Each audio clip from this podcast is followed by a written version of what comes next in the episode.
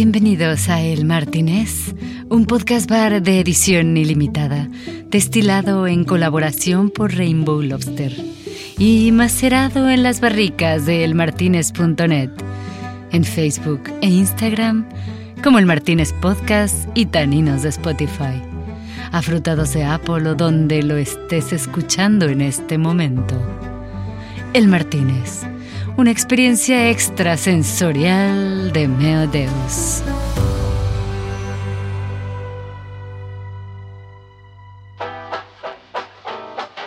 El Martínez presenta Tirando Fruta, un espacio donde bichar series que nunca verán la luz. Lilliput, México 86. La historia de un trapecista enano con síndrome de Napoleón que quiere conquistar al mundo. Él viaja por accidente en el tiempo a 1986 para descubrir que ha llegado a una dimensión paralela en la que aún es más pequeño que antes, diantres. Voy a conquistar el mundo, aunque sea lo último que haga. Serán muchas las aventuras de nuestro pequeño amigo por conquistar una tierra de gigantes en la que no existe internet y mucho menos preocupación por la gente diferente. Lo más extraño es que su smartphone sigue conectado con el futuro con una sola app. Tinder. Así, su única salida posible es enamorar a alguien en ese futuro para que le pase la información necesaria para conquistar ese mundo en el pasado. Lilliput México 86, una serie inexplicable que nunca saldrá al aire. Marlene de día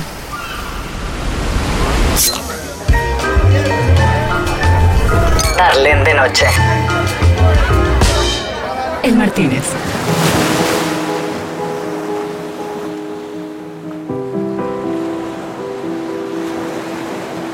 Cuenta la leyenda que esa noche era una noche más de sabrosura tropical.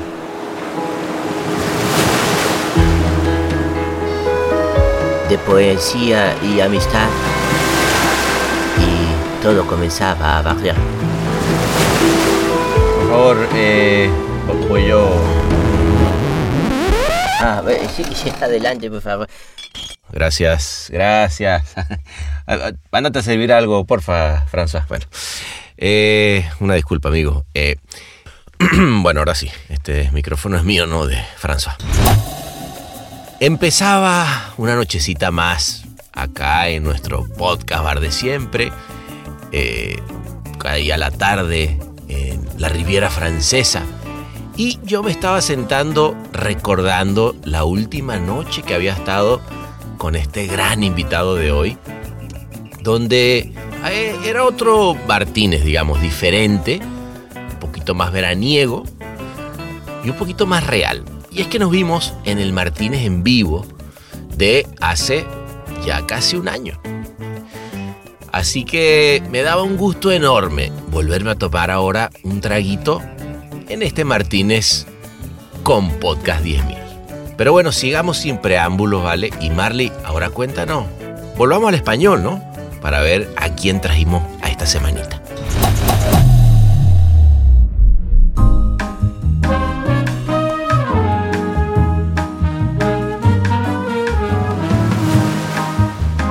Es presidente y CEO de DDB Colombia, la segunda agencia en el ranking mundial de EFI.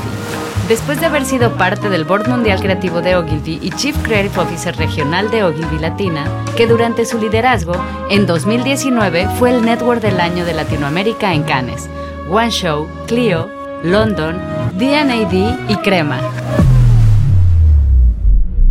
Esa noche comenzamos hablando de lo que han sido estos dos últimos años para él en DDB, cuando llegó en plena pandemia y en esos dos años ha decidido no entrar a ningún festival creativo. O sea, yo llegué a una agencia maravillosa con una cantidad de cosas muy buenas. Cuando llegué yo le dije, no esperen que en, un año o dos ya sea una de leones, porque es un proceso que yo ya hice en Ogilvy que es- toma mucho tiempo, porque primero tienes que conocer a tu equipo, porque además era todo nuevo. Y a eso súmale una pandemia en la mitad. Y entonces, ¿qué pasa? Entras y todos sufrimos la pandemia, eso es algo que sufrimos todos. pero sufres más cuando eres el presidente y no conoces a la gente, no conoces a nadie. En una agencia tan grande cambiar el mindset es un trabajo que toma tiempo. Estuvimos dos años sin ir a, festivales creativos. Vamos a parar, vamos a hacer el proceso como tiene que ser, vamos a ir por detrás de ideas ambiciosas, grandes, globales, que van a ser seguramente más difíciles de ejecutar, más difíciles de vender. Y eso tomó dos años. Luego nos pusimos a hablar de la isla Corona, que es una belleza de caso, en el que, bueno, ahí tranquilito tuvieron que comprar una isla para hacer un lugar maravilloso que está libre, 100% libre de plástico. Sí, no, es un proyecto muy, muy bonito, pero bueno, como te digo, nos tomó dos años. La idea original era esta isla, que es totalmente ecológica, libre de plástico, pero la idea era adquirir una isla, construir esta isla y donársela a un país que no tuviera mar como Paraguay. Y ahí nos damos el pitch con esa idea y después empezamos a hacer todo y después, lamentablemente, ya por temas políticos, un montón de cosas, no se pudo donar a un país. Seguimos hablando de un caso que, by the way, parece que se va a llevar unos cuantos Clio, aunque no me pudo decir mucho de cuántos son. Y que tiene que ver con los amigos de los influencers. Influencer Friends, por ejemplo, que es una idea que aquí entre este cuento le fue muy bien One Show. La idea era muy buena idea porque el tema es que teníamos esta cerveza que es Poker, que es una cerveza local, y no había mucho presupuesto. Entonces después de toda la parte estratégica, analizar lo que se dijo es, venga, los influenciadores siempre es lo que mueven el reach y el alcance, lo ese, pues, pues no tenemos plata para los influenciadores. Y póker es la cerveza de los amigos en Colombia. Entonces lo que hicimos fue contactar a los amigos de los famosos para que generaran contenido con su amigo famoso con la póker. Entonces, claro, teníamos todo el alcance el reach de todos los famosos y de todo el mundo. Quedó como mejor idea de la red mundial DDB Luego nos pusimos a hablar de esos secretos que hay de cómo hacer esa agencia exitosa. Y resulta que para él, de las cosas más importantes es la disciplina. El objetivo de nosotros como agencia es ser una de las agencias más efectivas y creativas del mundo. Yo creo que lo primero que hay que tener es un objetivo claro.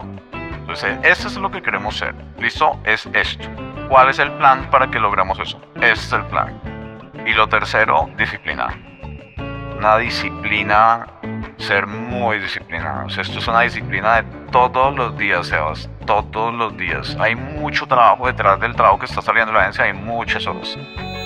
Y por último, nos quedamos hablando de la importancia que tiene a veces encontrar esos espacios libres para uno mismo, espacios como para relajar, hacer deporte, etcétera, etcétera, en una profesión que a veces te quita un montón de vida personal. Cambiar algunos aspectos de mi vida mejorar mi calidad de vida. Por ejemplo, hacer más ejercicio. Yo no hago un carajo de ejercicio, no hago nada de ejercicio. Entonces, eso lo voy a cambiar. Pero yo te diría que mi hobby principal es mi trabajo. Es que a mí me encanta esto. Me la disfruto mucho, entonces amo lo que hago, me encanta. Llevo ya, como te digo, 30 años. Este año estoy cumpliendo 30 años de, de carrera y sigo igual de apasionado y me encanta tanto como el primer día. Listo, pues ya sabemos a quién nos referimos, así que váyanse preparando, sáquense unas póker, porque eso es lo que tomamos esa noche. Bueno, digo, empezamos con una bebida un poco más fuerte, fíjate, a diferencia de lo que se hace siempre, empezamos con una bebida más fuerte y luego pasamos entonces a la chela. Así que bueno, saquen la fría y destápenla desde ahora para recibirlo porque él es John Forero.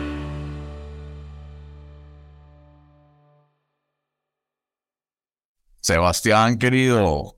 ¿Qué dice el gran John? ¿Cómo estás, amigo? ¿Cómo estás, Sebas? ¿Cómo andas? Bien, vale, tanto tiempo. La última vez que te vi estábamos los dos en el Martínez. Tomando, celebrando, además que había sido jurado en Mobile, vale, qué belleza. Por eso yo te digo que nos dejemos de pendejada y nos vayamos de una vez al Martínez otra vez. Invítame ese año.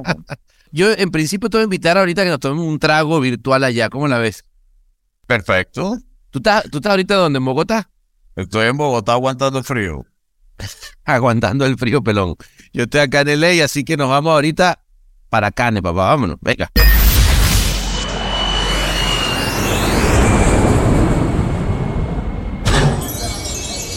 Bienvenidos a El Martínez, ¿Qué le servimos para empezar?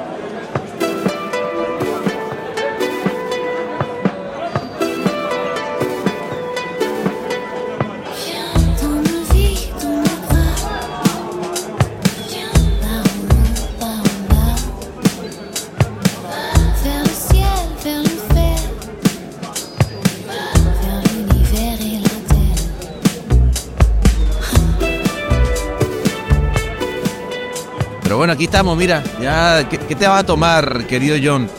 No, ahorita tengo después tengo una reunión que presentarle a media compañía una No. pre- me toca aquí con tecito mientras No, tanto. vale, pero, Yo creo pero, que nos después en el Martínez.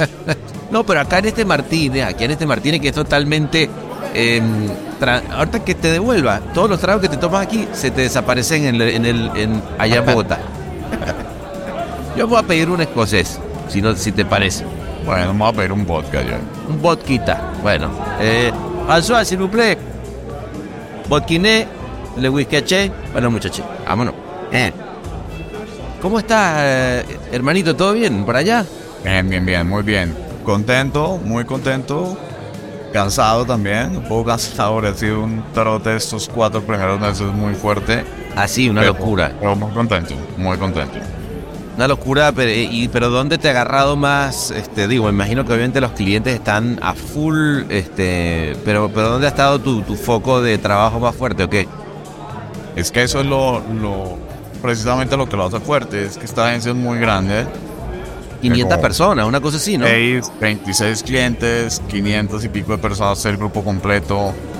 eh, eh, y son muchos clientes, entonces son muchos frentes. Y obviamente, si hay algo que tiene muy chévere esta agencia es que el top management no está solamente cuando se gana una cuenta, no está en la licitación y después no lo vuelven a ver, no, está todo el tiempo. Entonces, aquí estamos desde la cuenta más grande hasta la más pequeña, muy involucrados. Entonces, estás todo el día de aquí para allá. en- todo el Qué día, pero qué locura. pero- bueno, lo que pasa es que cuando se hace así, John querido, tú lo sabes bien, es cuando los resultados salen bien, ¿no? ¿O qué?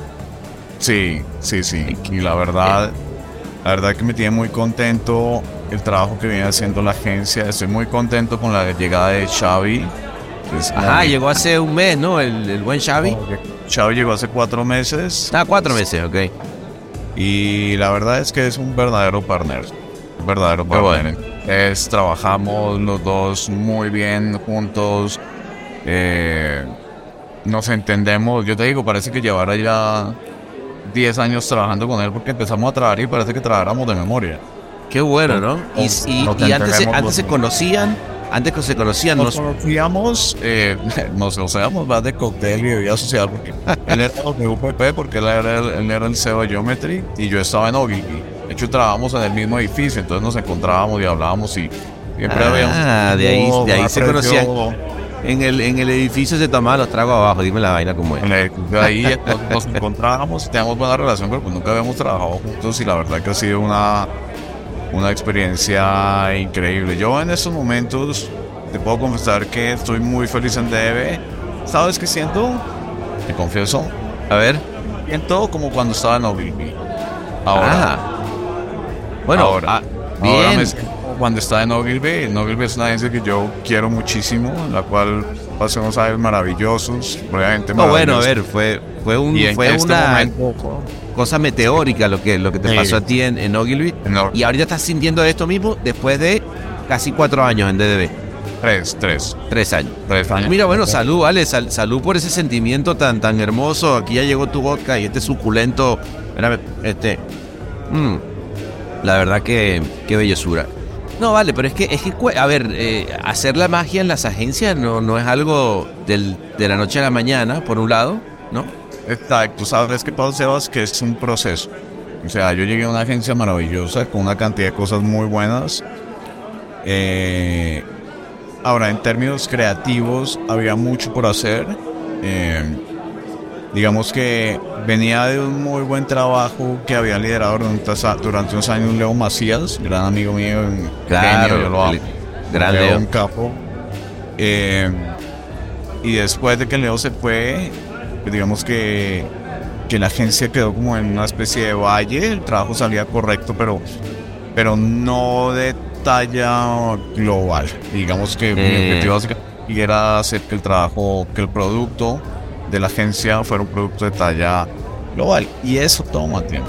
Y eso sí, yo me acuerdo mucho cuando- con Juan Carlos Ortiz cuando llegué, yo le dije, no esperen que en, que en un año o dos ya esto sea una un de leones, porque, porque es un proceso que yo ya hice en Ogilvy, es un proceso que, que yo hice en Ogilvy que es- toma mucho tiempo, porque tienes que cambiar primero, primero tienes que conocer a tu equipo, tienes que conocer los clientes, adaptarte a un nuevo holding, porque además era todo nuevo, holding nuevo, clientes nuevos, equipo nuevo, filosofía nueva, eh, eh, operación nueva, forma de operación, de forma de operatividad diferente.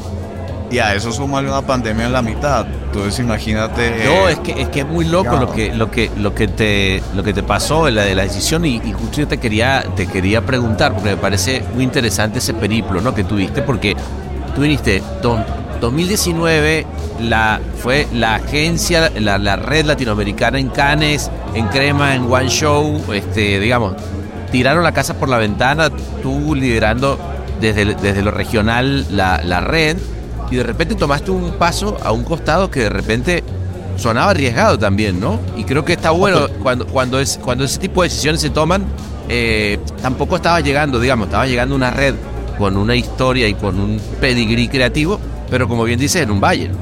Y claro, y, y entonces, ¿qué pasa? Entras y todos sufrimos la pandemia, eso es algo que sufrimos todos, pero sufres más cuando eres el presidente y, no, no conoces a la gente, no conoces a nadie. Porque si tú ya estabas en una compañía y te agarró la pandemia, bueno, ya conoces cómo funciona la agencia, conoces la gente, ya trabajaste con ellos, pero cuando no has trabajado con ellos, no los conoces y, y entra una pandemia en la mitad, bueno, hace que los procesos sean más lentos, los procesos de aprendizaje se sean más lentos, el conocer a la gente era, era, era más desgastante, pero entonces lo que te decía Sebas es, entras a una agencia donde tienes primero que conocer a tu equipo, conocer los clientes, conocer las oportunidades eh, y fuera de eso, en una agencia tan grande cambiar el mindset, que eso es lo que... lo- lo Ah.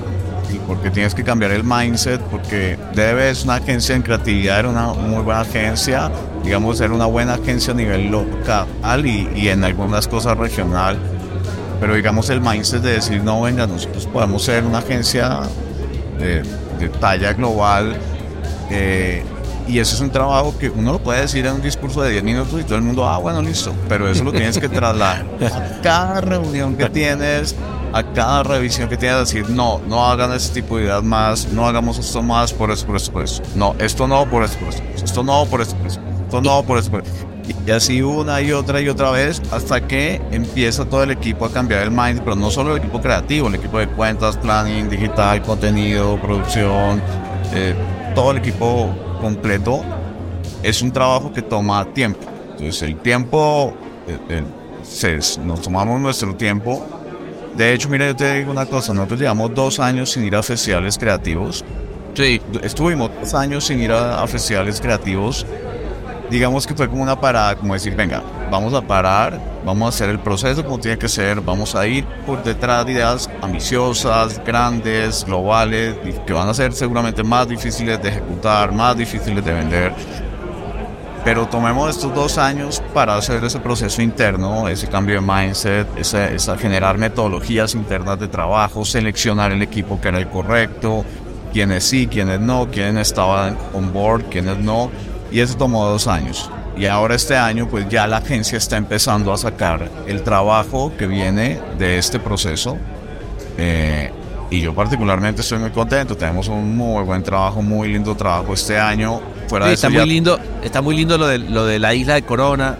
La isla Corona que, que bueno, eh, no sé, ese, ese tú no- que quiero pensar que no ha corrido todavía para, para Cannes, me imagino, quiero pensar que lo vas a estar de mandando. esto ha ido para festivales. Bueno, de- ese, ese es un caso, espérame, que tengo ahí a un... A un eh, espera, es, sí, a ver, te voy a explicar, este brother que, que está ahí en la otra mesa y no, y no sabe cuál es ese caso, lo que, que lo que hicieron fue agarrar una isla y construir todo lo, lo que está adentro, tiene, está 100% libre de plásticos, porque ese es el gran, eh, digamos, el gran grito de guerra de Corona, ¿no? En contra del plástico y, y hacer experiencias, entiendo que fueron más de mil personas dentro de la isla, este, cada uno de los diferentes bungalows hechos con materiales orgánicos, no, una, una belleza además del lugar, ¿no? Muy lindo porque primero el cliente es maravilloso, que es ABI. Bueno, Abimbev es una bestia. Miguel Merín, todos lo amamos, es un crack. Porque es, nosotros tuvimos que adquirir una isla, buscar la isla, adquirir la isla y construir la O sea, isla. espera, espera, espera, espera, espera, espérame, espérame, Pero John. La isla era un peladero, no había Yo, nada. sé- yo sé que para ti por lo, por lo visto es muy normal ir a comprar islas, pero Sí, es como. espera, Eso es espérate un segundo. Pero, ¿Cómo se- no, porque decir. pero a cómo veces- se compra una isla? A veces cuando me presentan otras cosas, uy, no, pero eso va a ser muy difícil. Y yo, mamá, papá, hicimos una isla. Hicimos una No, isla. Pero Cuando empieza me de digan ahí. Eso es difícil porque ya hicimos una isla. Si hicimos una isla, podemos hacer lo que queramos. Claro, claro, claro. Pero no, en serio, ¿cómo partieron? O sea, ¿cómo llega el momento y dice, bueno, listo, ya tenemos lista la idea, que es lo de que tenemos que comprar la isla, y ya desde ahí yo salgo corriendo. ¿Cómo fue ese proceso? Un bar inclausurable. El Martínez. Mira, ese fue un proceso, eso fue un pitch global que hubo de que hizo Corona, un pitch global con muchísimas agencias de todo el roster global.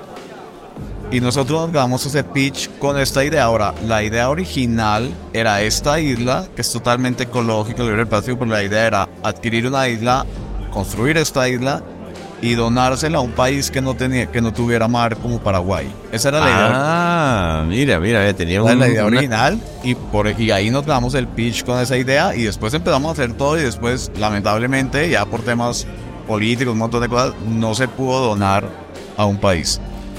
Eh, entonces dijimos, bueno, pero tenemos una isla espectacular. Eh, volvámosla un motivo de inspiración para el mundo, para mostrarle al mundo que, que los seres humanos y la naturaleza podemos coexistir eh, eh, armónicamente y de manera espectacular. Entonces se creó todo eso, pero tú no te imaginas, Sebas, esto fueron dos años. No, no me Martín, imaginar. No me toda- imaginar. Es un proyecto muy lindo porque todos los procesos en la isla, la forma como hacer, tú decías, mil, mil personas han ido. Ha, ha ido gente de 25 países del mundo, de los diferentes mercados. Es, es bru- brutal. Sí, hay un montón de mercados en el mundo que ya activaron la isla a través de promociones y todo para viajar. Pero cuando llegan allá y tú ves esa isla divina, la capacidad es solamente de 22 personas. Solo para 22 personas Ah, pueden estar. imagínate. Una- temas ecológicos por Claro. cantidad de área, personas. Entonces, no, tú no puedes llenar la isla así en términos ecológicos. Entonces, tú llegas allá y la luz está en cierta dirección para que el viento corra y reduzca el gasto de energía. Las luces están a nivel del piso para evitar eh, mayor eh, eh, CO2. Eh, están a cierta altura para que todas las tortugas y especies marinas puedan entrar y anidar. O sea, cada aspecto de la isla está milimétricamente. La comida es hecha con, eh, con insumos de la región. Entonces, todo está hecho así. No, y me imagino que con, con lo que te gusta a ti el diseño de interiores habrá sido un lindo proyecto para sentarte a pensar, ¿no? Sí, no, es un proyecto muy, muy bonito, pero bueno, como te digo, nos tomó dos años. Pero ahorita, por ejemplo, mira, ahorita estamos viendo a Cannes con siete casos, con siete ideas. Muy ah, bueno, muy bien.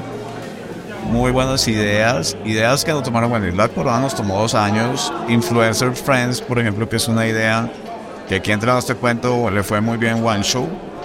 Eh, Ah, eh, eh, o sea, es una primicia la que me estás dando. de, de que no puedo contar nada.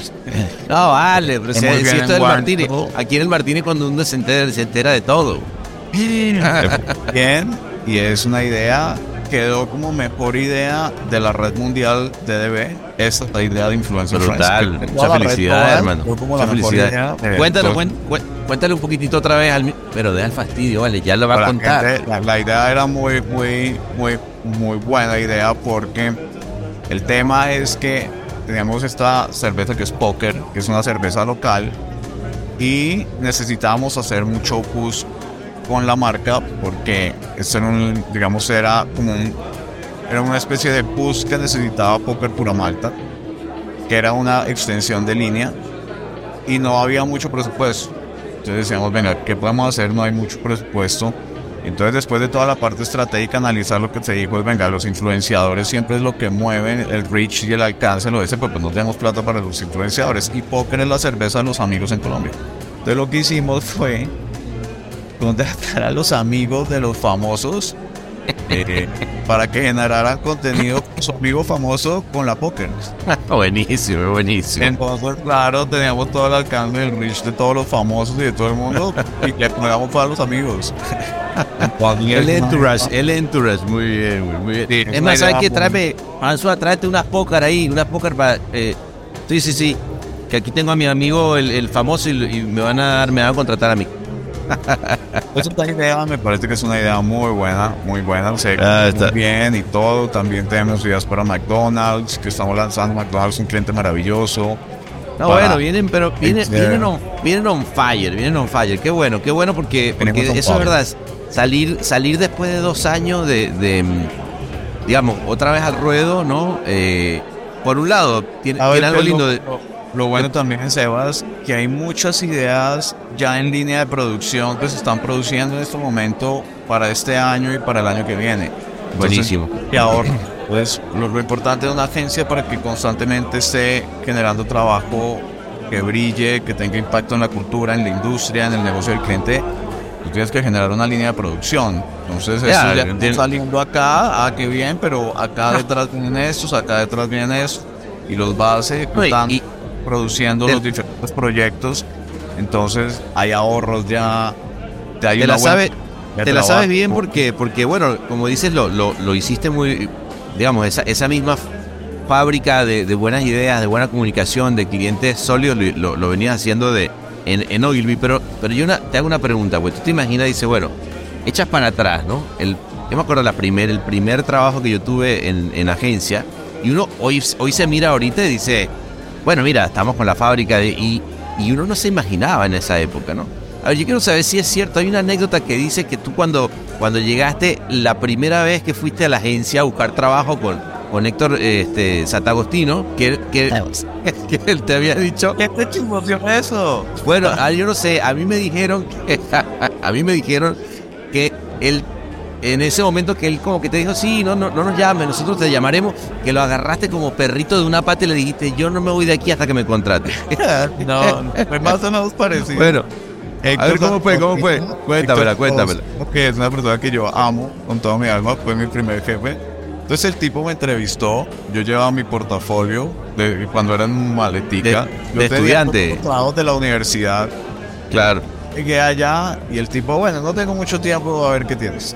Y yo dije, bueno, voy a sacar la batería pesada. Saqué mi mejor trabajo de la universidad y el tipo lo coge y dice, no, una bosta. En portugués una Uy. bosta. Mierda, "Ah, una mierda, po. Y lo tira así, el papelito cuando yo, uy, carajo, será el mejor. Y yo, bueno, dame este otro. Ah, es una bosta, una bosta. Y todo, Ah, todo era una bosta. formaban por el aire, te estoy hablando del año 93. Claro. Entonces todo salía volando y se caía al piso y yo decía, Dios mío, este tipo me está haciendo pedazos. Y hubo un momento en que entró una directora de cuentas a hablar con él y yo dije, puta, tengo que hacer algo disruptivo, inteligente, sagaz, pero muy inteligente.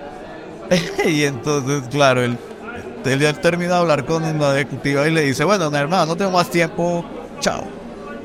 Y yo me le tiré al piso, lo agarré de la pierna y empecé a llorar. Ay, Muy Por bueno. favor, deme una oportunidad, se lo suplico. Se ¿Y lo qué suplico. hizo? ¿Qué hacía? No, no, porque él, él lo hacía con la pierna así, como, suelto, suelto. o sea, ya como, si fuera un perro, y él me hacía así con la pierna y yo agarrado la pierna.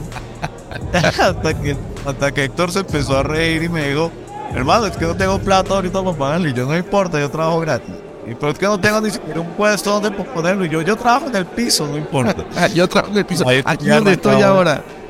Sí, y ya Y- te arrancamos con Héctor y después nos volvimos muy, muy buenos amigos. Hace un tiempo que no lo veo, que lo extraño, eh, pero así fue como arrancó, como arrancó mi historia en la Pero- publicidad. Pero mira qué lindo, ¿no? Porque en esa época, John, este, yo, yo arranqué, sí, un par de años después que, que tuve en, eh, y, y eso que estás eh, comentando, yo, recuerdo que era, era- todos queríamos estar, ¿no? En una agencia de publicidad. Yo recuerdo que era como que y te daban la oportunidad. Yo también empecé trabajando, trabajando gratis, ¿no? Eh, Era algo, era el trabajo, bueno, para los que nos apasionaba la publicidad era el trabajo soñado, ¿no? Y estar en una transnacional, bueno, ni hablar como John. Eh, y curiosamente, yo, yo también fui la primera vez que estuve estudiando en John.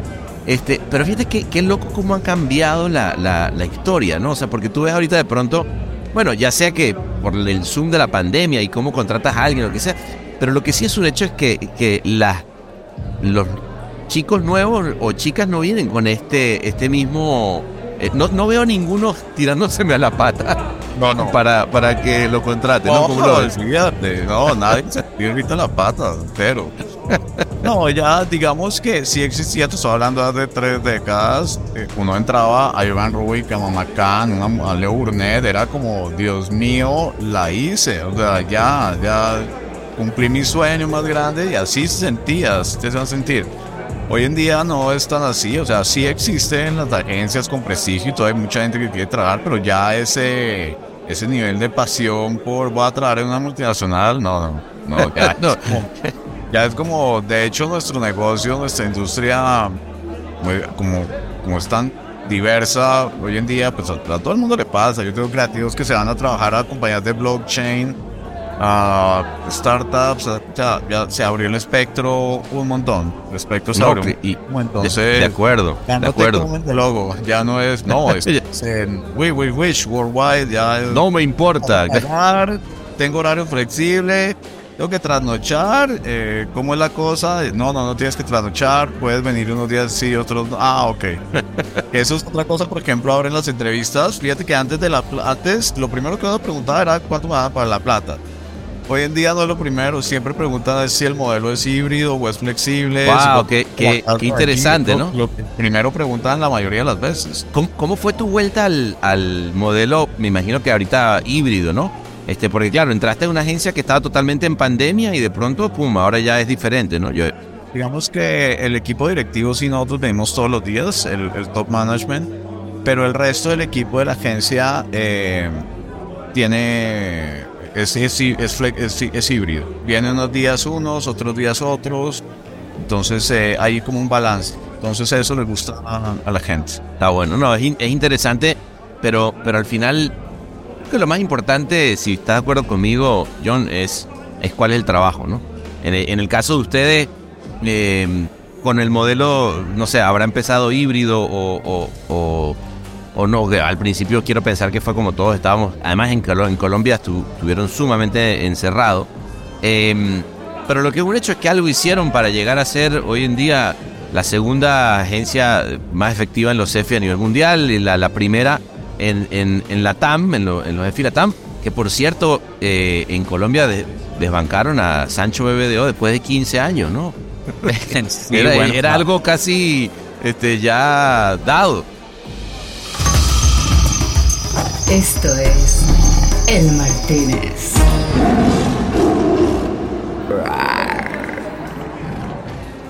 Sí, no, fue. la- yo, yo te voy a ser muy transparente.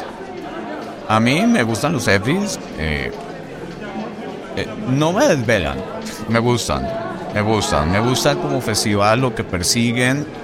eh, pero no, no, no me desvela el sentido de ser la mejor agencia. Pasa que este resultó. Ah, bueno, resultamos gente del El- año y después número dos del mundo. No, y, y- el tema es que a, a muchos clientes sí los desvela, ¿no? wow, qué sorpresa. Fue como, fue como sorpresivo. Sí sabíamos que nos iba a ir muy bien porque levantamos. Y mira, eso es, eso es una cosa que yo hablaba aquí con el equipo cuando, yo entré. Les dije, vean, si, si, si, si queremos eh, lograr resultados en efectividad y en creatividad, el objetivo de nosotros como agencia es ser una de las agencias más efectivas y creativas del mundo. En efectividad ya estamos ahí, en creatividad todavía no pero ya, por ejemplo, dentro de la red de DB, ya con un tema interno que se llama Bullseye, que es donde tú sometes las ideas y te votan las ideas, eh, y empezamos a ver los resultados en One Show, ya DB Colombia está entre las 5, 6, 7 mejores agencias creativas de la red global. Bien. Entonces, yo- no vamos bien, vamos bien. Eh, este año vamos a empezar ahí otra vez a- con todos los festivales de creatividad. Eh, hay muy buen trabajo andando, entonces estamos en esa dirección porque nosotros, yo, yo nunca creo que, eh, y es muy chistoso, cuando tú ves el ranking global de EFI Index, las 15 agencias más efectivas del mundo, y coges el de Work de creatividad, las 15, no hay ninguna agencia que repita en los dos. Ninguna. Claro, muy interesante. O sea, no hay ninguna agencia que esté en el ranking de EFI que esté aquí o en el ranking de WAR que esté aquí. Y, y, yo, y yo quiero con mi equipo estar ahí. Yo quiero ser la agencia que esté en los dos. No importa primero, cuarto, pero sí quiero estar Muy bien. entre los dos. Una de las agencias más efectivas y creativas del mundo con trabajo. Y eso es algo que, que lo hace aún más, más tortuoso y difícil, pero más lindo. Es con trabajo 100% real para los clientes. Tú no rara vez, por lo menos desde que yo estoy aquí, no vas a ver un trabajo de ONG ni, los niños, la Fundación de los Niños de Scout, Perrito Cojo. eh, No, nosotros trabajamos con clientes Está bien. con trabajo del día a día, con trabajo, no hay una doble agenda, que eso también me gusta en la agencia, no hay una agenda de CANS y una agenda del día a día de la agencia. Lo que más me gusta es que todo lo que está yendo a CANS es del día a día de la agencia. Eso Y es. según la metodología que hemos creado la agencia, que eso sí es algo que me lo guardo, es- la metodología que hemos creado es muy buena. No, no te la guardes, no te la guardes. Día a día hace que el trabajo del día a día, pues tienes un trabajo, eh, digamos que yo siempre le digo al equipo, lo mínimo que tiene que tener es este nivel, que es un trabajo bien ejecutado, impecablemente, lindo, bien hecho, y de ahí para arriba, de ahí para abajo nada. No, me parece bien. arriba, Siempre hay que el tener. resto, Tienes día a día que uno dice, pues tú puedes ganar en Cannes perfectamente, y otro que no, pero es un muy buen trabajo. Pero, pero espérate un segundito, porque me dijiste algo que es importante. Eh, no, a ver, no me des eh, la fórmula secreta, porque obviamente, pa- para empezar, aunque la diera, hay que aplicarla. O sea, no, no, o sea, hay algo que tiene que ver con la humanidad. Que cualquier creativo de DB puede contarle a otro amigo lo que hacemos aquí. Claro, claro. No, pero lo que me gustaría saber es, coño, si tú tuvieras que, que, que poner, ¿no? Mañana te da por escribir un libro. Decir, bueno, mira, esto fue lo, lo que yo... eh, ¿Dónde está esa cosa que, que hace diferente que ocurra la magia? Bueno, para mí, a mí me parece que es la magia, ¿no? Que eso que pasa en los equipos que hace que la gente vaya a trabajar motivada. No sé, a lo mejor por ahí desde tu lado es otro, ¿no? Yo creo que lo primero que hay que tener es un objetivo claro. Entonces, eso es lo que queremos ser. ¿Listo? Es esto. ¿Cuál es el plan para que logremos eso? Ese es el plan. Y lo tercero, disciplinar. Una disciplina, ser muy disciplinados. Esto es una disciplina de todos los días, Sebas. Todos los días. Hay mucho trabajo detrás del trabajo que está saliendo en la agencia. Hay muchas horas.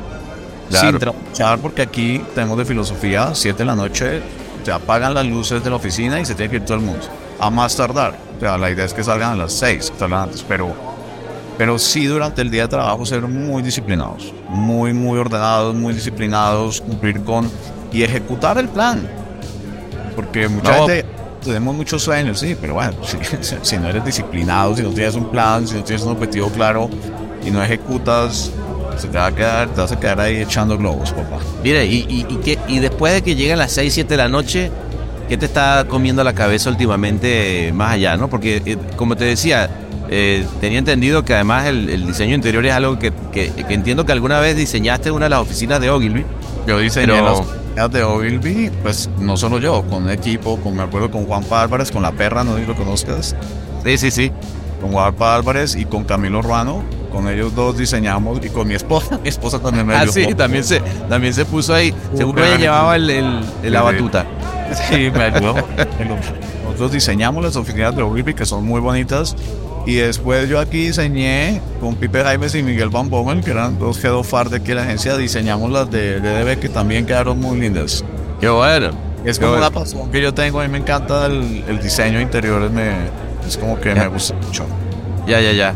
¿Y hay algo más que te esté rompiendo la cabeza últimamente? Digamos, porque, a ver, creo que es inevitable, eh, John, que generalmente, bueno, no sé, y pasa que tú siendo creativo, es difícil que uno se quede tranquilo con una sola cosa, ¿no? Cuando digo una Ah. sola cosa, en este caso la agencia, a menos que digas, no, mira, la única manera de llegar a donde estoy y, eh, y dentro de esa disciplina es solamente enfocarme en eso, pues que lo que sería válido también, ¿no?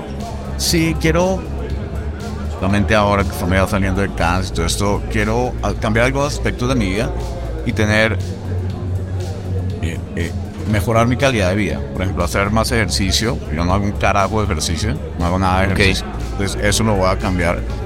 Eh, eso es algo que tengo pensado hacer ahora ya para el segundo semestre. Bien, Empezar a hacerlo, además, porque ya tengo mis años encima, entonces ya... ya, ya Ah. pesan, pesan. Sí, me voy de fiesta un viernes y el- hasta el martes estoy bien. Es lo mismo, es lo mismo, es lo mismo. Me pasa igual. Es más, yo con estos tres escoceses que, me, que nos tomamos me va a tardar tres días la cruda. Sí, sí, sí, sí. Eh, pero yo te diría que mi hobby principal es mi trabajo. Es que a mí me encanta esto. Me encanta. Bueno, eh, es, es válido, es válido, ¿viste? me Lo la te digo. disfruto mucho. Me la disfruto mucho, entonces eh, amo lo que hago, me encanta. Llevo ya, como te digo, 30 años. Este año estoy cumpliendo 30 años de, de carrera y, y, y sigo. Lo que más me gusta es que sigo igual de apasionado y me encanta tanto de- como el primer día. O sea, no es Qué que bueno. te ando, no, igual. Es igual. Oye, encanta. por cierto, ¿cómo, cómo estás viendo? Perdón que te, que te cambie el tema, pero ahorita yo decía una última cosita que, que- que te quería preguntar, porque justamente estuve hablando con PJ Pereira y el tipo es un apasionado del tema de la inteligencia artificial, ¿no? Y de repente si pensamos, cada vez más la inteligencia artificial se está convirtiendo en una herramienta de los creativos. Este, y, y alguien decía en estos días, leía un artículo que el 70% de las, eh, de las personas no le cuentan a sus jefes que están utilizando, este, no sé, Cha- ChatGPT para pelotear. ¿Te, te ha pasado? ¿Han- han- Te- sacar la idea de la inteligencia artificial, pero lo que sí lo utilizamos en la agencia aquí es cuando escribimos cosas y todo. A ver, esto la pasas por ChatGPT y entonces yo llego y digo, oye, te quedó muy bien este texto. Y se ríen y yo, ¿y por qué se ríen?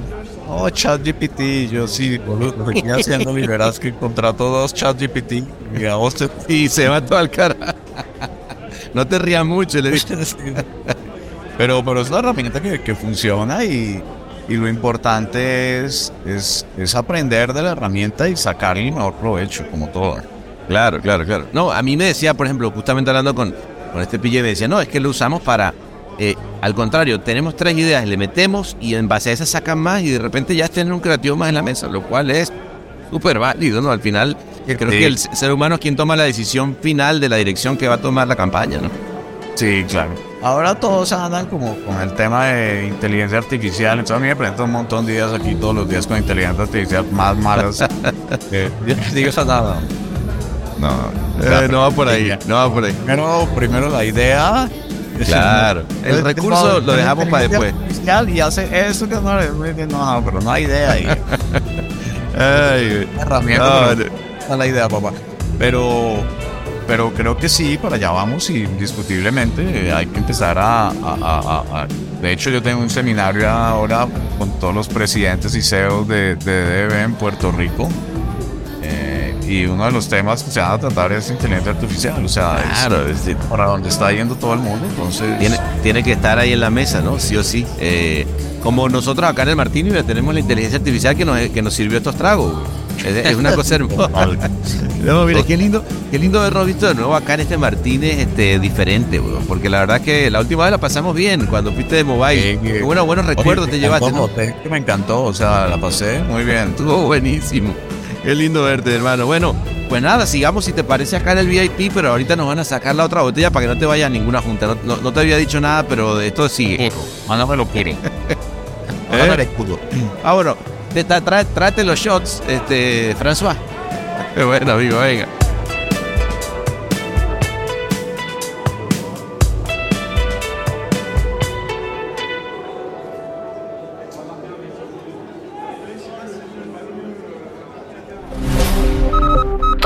Derechos reservados y todos los torcidos depravados. El Martínez.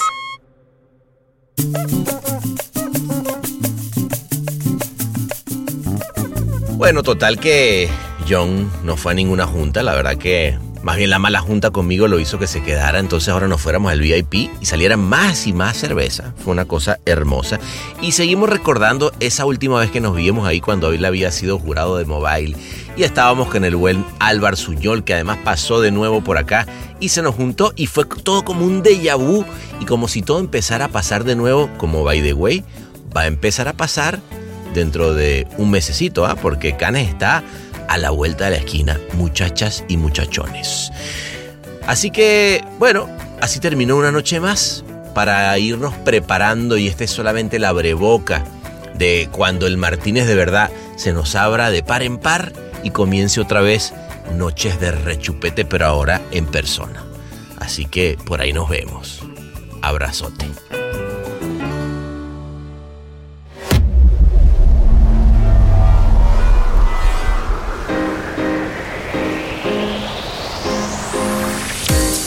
Este episodio fue mezclado y musicalizado por el gran Ahmed Cosío en Ciudad de México. Locución de la voz Marley Figueroa desde Ley. Investigación y booking Natalia Visione desde Buenos Aires.